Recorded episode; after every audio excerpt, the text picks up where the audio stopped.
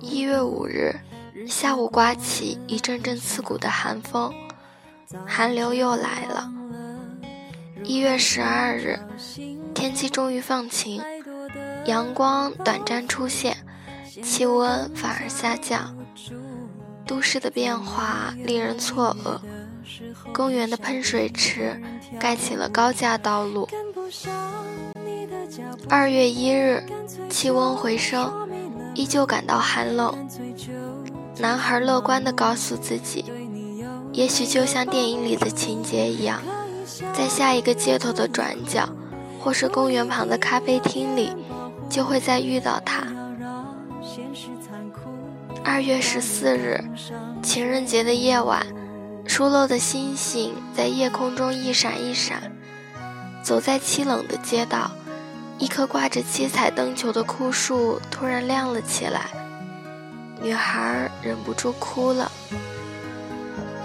二月二十五日，薄薄的云让天空始终蒙着一层灰，她依然习惯向左走。她依然习惯向右走。二月二十八日，路边的杜鹃花盛开，听说山里的樱花也开了。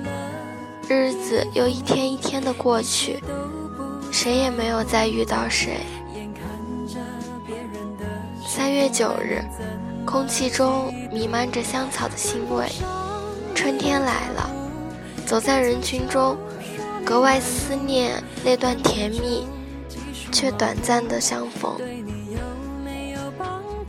三月二十三日，天后日渐温暖，晚上有月亮，也有星星。在这个熟悉又陌生的城市中，无助的寻找一个陌生又熟悉的身影。三月三十日，雨季来了。下雨的日子，就会想起他。他怎么可以无声无息的就在这个城市消失？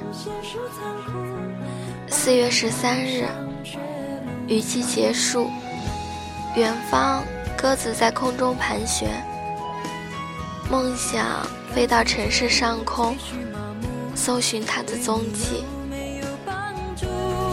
可以笑，也可以